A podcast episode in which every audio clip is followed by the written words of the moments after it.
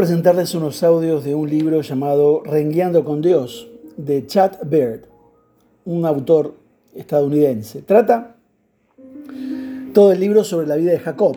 Está muy bien escrito y lo hace desde la cruda experiencia. Chad fue profesor de hebreo y era su sueño aún cuando era pastor, y deseaba dejar eso y volver a las aulas.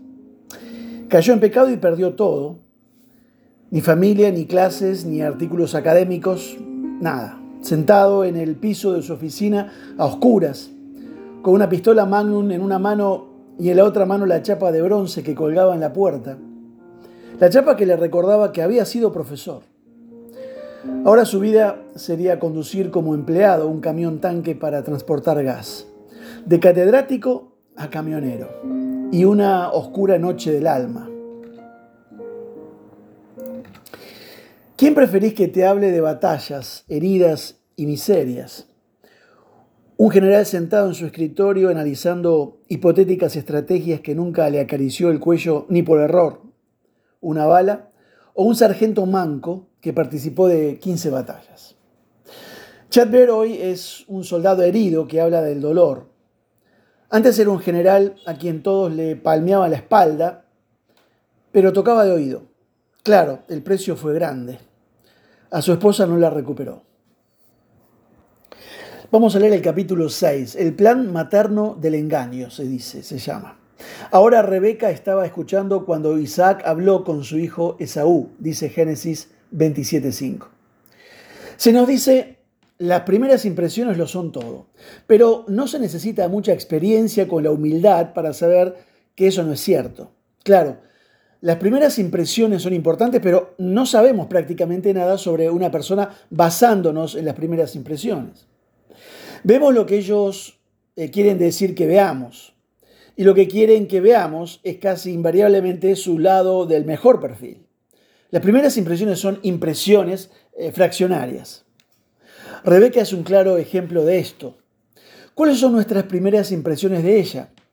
Es muy atractiva, hospitalaria y trabajadora, lo dice Génesis 24, del 15 al 20. Todas buenas cualidades, por supuesto, así como se la describe cuando el sirviente de Abraham la encontró en su búsqueda para elegir una novia para Isaac. No se nos dice su edad, pero dadas las tradiciones culturales de la época, probablemente era adolescente. Isaac tenía 40 años cuando se casaron. Además, Rebeca era mm, eh, prima segunda de Isaac. Para los modernos, de, por supuesto que una persona de 40 años que se casa con un adolescente y además con un pariente, es escandaloso. Pero eso es porque somos, bueno, modernos. Lo que nos molesta, la mayoría de las personas de todas las edades lo encontrarían bastante común.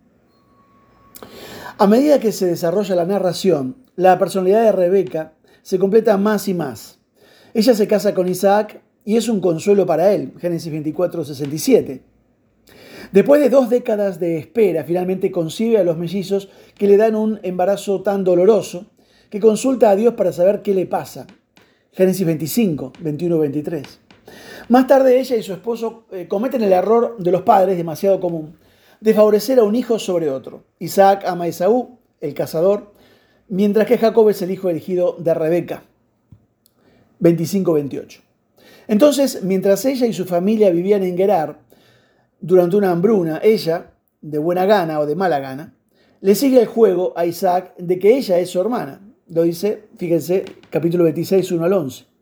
Finalmente aprendemos que las dos esposas hititas de Esaú hicieron, dice, amarga la vida, tanto de Rebeca como a su esposo. Génesis 26, 25. Rebeca está tan disgustada con estas nueras que más tarde dirá, aborrezco mi vida a causa de las mujeres hititas. Lo dice en el capítulo 27, 46. El matrimonio de Esaú es el último hecho mencionado antes de la escena dramática de la primogenitura de Génesis 27.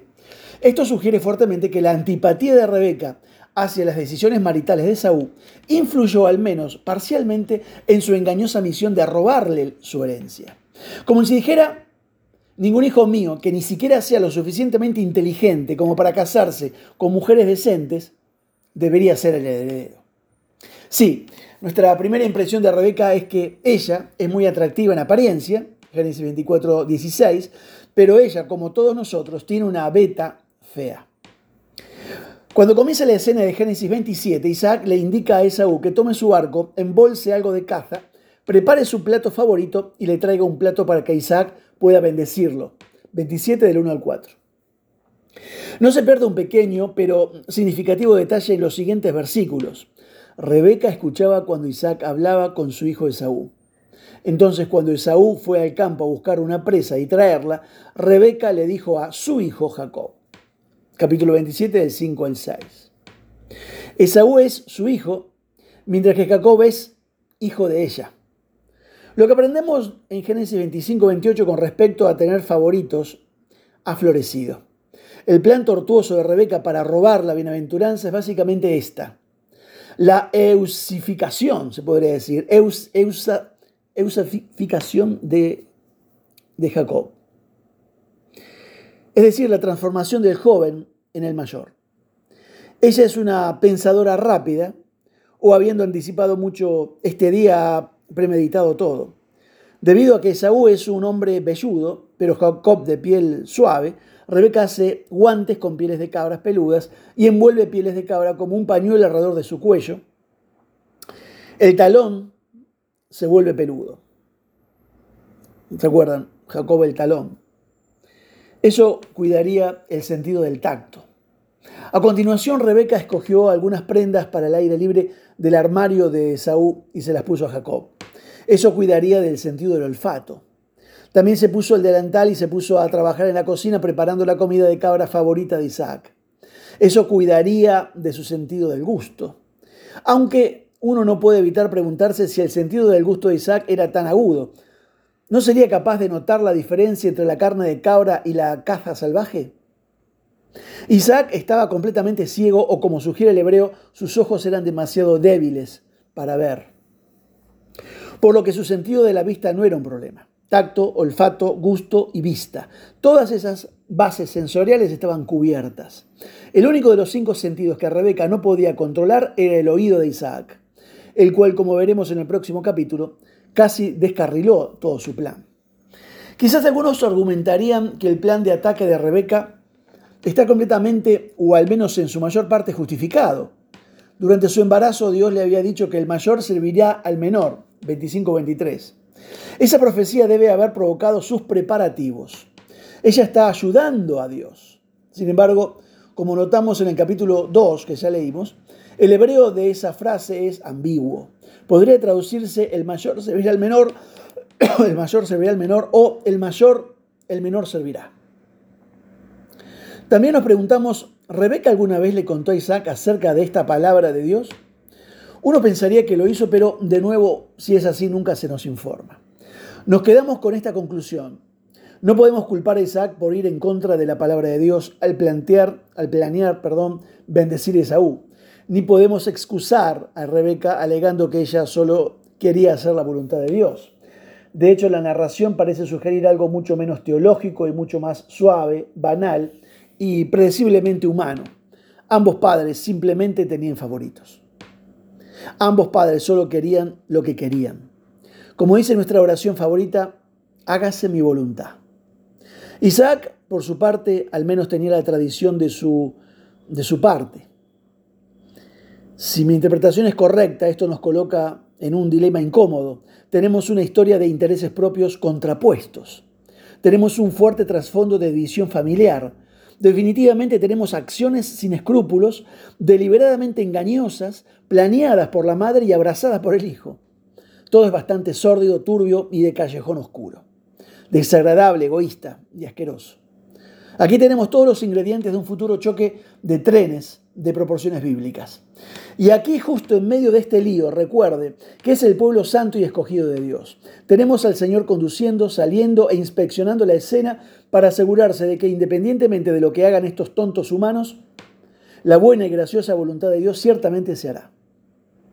Una vez pastoreé una pequeña congregación en un pequeño pueblo, llena de algunas familias con profundos secretos, viejos resentimientos y algunas heridas frescas. Cuando llevaba allí dos años, estaba al tanto de la mayoría de los sórdidos detalles de los 50 años anteriores. Un autor podría haber sacado una docena de novelas de las disputas, los adulterios y el caos general que fluía a través de esa pequeña comunidad. Pero yo había crecido en un pueblo como ese, así que sabía que no era único. Nuestra pequeña iglesia llena de pecadores no era diferente a cualquier otra iglesia en ese pueblo, o estado, país o el mundo. Muéstrame una iglesia y te mostraré un semillero de hipocresía, interés propio, mini partidos políticos, maniobras por el poder, una santidad flexible y todo tipo de actividades sin escrúpulos. En otras palabras, muéstrame una iglesia y te mostraré un camión lleno de pecadores, pastoreados por un pecador mismo, por lo general tambaleándose al borde de la implosión. Y sin embargo, ahí, domingo tras domingo, en medio de esa congregación de discípulos, el Señor llega, entra a la iglesia y se pone a trabajar, haciendo lo mejor que sabe hacer, perdonar, limpiar, disciplinar, ayudar, amar y a través de todo asegurándose de que se haga su buena voluntad. Hay Isaacs, Rebecas, Jacobs y Esaús en cada iglesia, junto con un puñado de Acabs y Jezabels. A veces, si tienes suerte, también encontrarás un Jonatán o Ruth o Bernabé. Una cosa que nunca obtendrás en la iglesia, sin embargo, es un no pecador. Incluso los mejores de ellos harán un desastre de sus vidas a veces. La mayoría de nosotros nos volvemos bastante profesionales al desempeñarnos mal en la vida de fe. Nuestro caminar con Dios es una cojera. Sin embargo, lo que aprendemos de las Escrituras es que nuestro misericordioso Señor Jesús no se aleja de los desastres creados por Él mismo o por otros. Viene marchando sin dudarlo un momento, sus manos llenas de cicatrices, trabajando para restaurar y reavivar la esperanza. Es posible que no lo veamos trabajando en el panorama general. Probablemente no lo haremos, pero Él estará ahí usando su palabra para romper corazones de piedra, reparar almas rotas, impulsar su reino y amar a su pueblo al darle su santidad y justicia. Las primeras impresiones de los humanos no lo son todo, pero nuestra primera impresión de Dios en la Biblia es que a Él le gusta hacer que sucedan cosas buenas, de hecho, muy buenas para su pueblo. Y a diferencia de otras primeras impresiones, ella dice toda la verdad y nada más que la verdad. Ese es precisamente el tipo de Dios que tenemos en Jesucristo.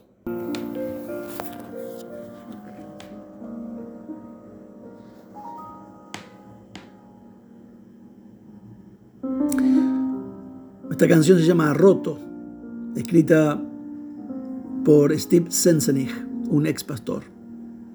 Que Dios te bendiga.